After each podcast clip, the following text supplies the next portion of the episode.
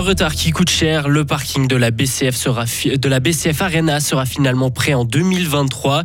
Crédit Suisse s'associe à une banque d'Arabie Saoudite. Nous verrons ce que cela implique et un projet novateur dans le monde médical. Et c'est à l'université de Fribourg que ça se passe. Météo à moins d'être dans le brouillard, le temps s'annonce bien ensoleillé, très doux jusqu'à dimanche. Bonsoir Hugo Savary. Bonsoir John. Bonsoir à toutes et à tous. Il faudra encore attendre avant de pouvoir avoir accès au parking de la BCF Arena. La ville de Fribourg l'annonce aujourd'hui. Le chantier de la nouvelle infrastructure dont l'ouverture était prévue l'automne dernier pourra reprendre en novembre. L'expertise indépendante exigée par la commune a abouti. Conclusion, il faut mener des travaux pour corriger les défauts constatés en juillet 2021. Frédéric Antonin. Oui, depuis les travaux sont à l'arrêt. Pour rappel, des fissures avaient été découvertes sur des dalles en béton ne permettant pas de garantir leur sécurité la ville avait alors dans un premier temps refusé leur livraison. Finalement, une solution a été trouvée. Il va falloir combler ces fissures et appliquer une résine avant de pouvoir poursuivre le chantier. Un chantier qui devrait donc se terminer finalement en août 2023. La commune espère ainsi pouvoir ouvrir le parking de la patinoire pour la prochaine saison de hockey sur glace, après donc deux ans de retard. Quant au coût, les frais des opérations de correction se montent à, plus d'un million de francs. À des négociations menées lors d'une table ronde, les parties concernées et leurs assureurs se sont mis d'accord pour prendre en charge cette somme. Aucun frais ne reviendra à la ville de Fribourg.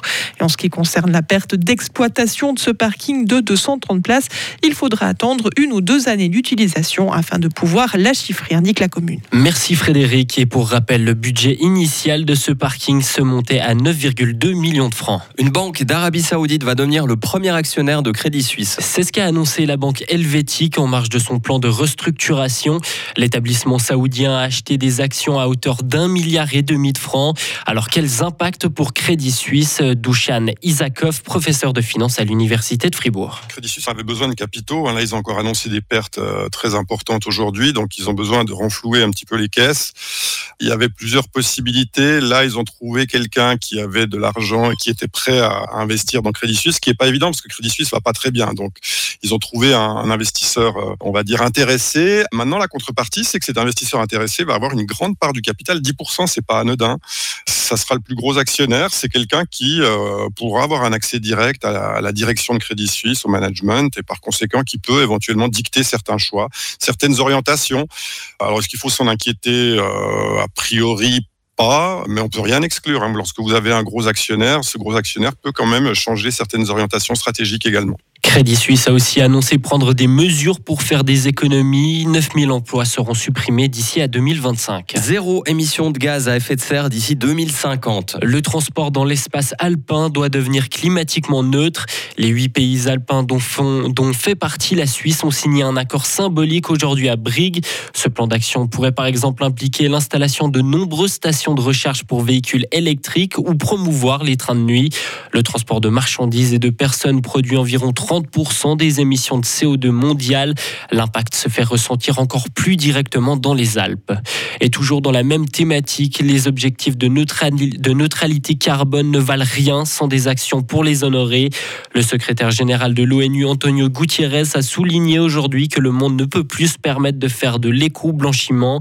Les engagements actuels vont engendrer un réchauffement climatique de 2,6 degrés d'ici la fin du siècle, ce qui est bien au-delà des objectifs de l'accord de Paris. À deux semaines de la COP27, Antonio Gutiérrez a appelé à faire largement mieux que les engagements déjà pris. Et un nouveau tableau a été la cible de militants écologistes. La jeune fille à la perle de Johannes Vermeer a été attaquée aux Pays-Bas.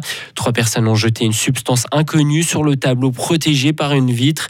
Les trois militants ont été arrêtés. Et on termine avec un projet novateur de l'université de Fribourg. Des scientifiques sont en train de recréer des tumeurs en 3D en laboratoire.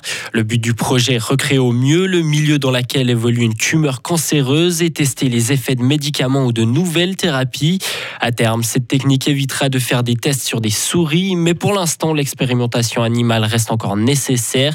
C'est pourquoi l'équipe de recherche est soulagée que l'initiative qui souhaitait l'interdire ait été refusée par le peuple. Stéphanie Kaiser, lab manager. Bah, c'est très important qu'elle ait été refusée. Parce que pour l'instant, on ne peut pas se passer de, de, la recherche dans les animaux, même si on aimerait bien. Il y a beaucoup de, domaines où on ne peut pas remplacer la recherche, euh, l'expérimentation animale pour le moment. Mais euh, on fait dans les laboratoires notre maximum pour limiter l'utilisation d'animaux et pour remplacer cette recherche. Et c'est justement ça qu'on essaye de faire avec ce projet. Ce projet s'étend sur 4 ans. Deux doctorants vont travailler en étroite collaboration, un à Fribourg et l'autre à l'école polytechnique fédérale de Zurich. Retrouvez toute l'info sur frappe et frappe.ch.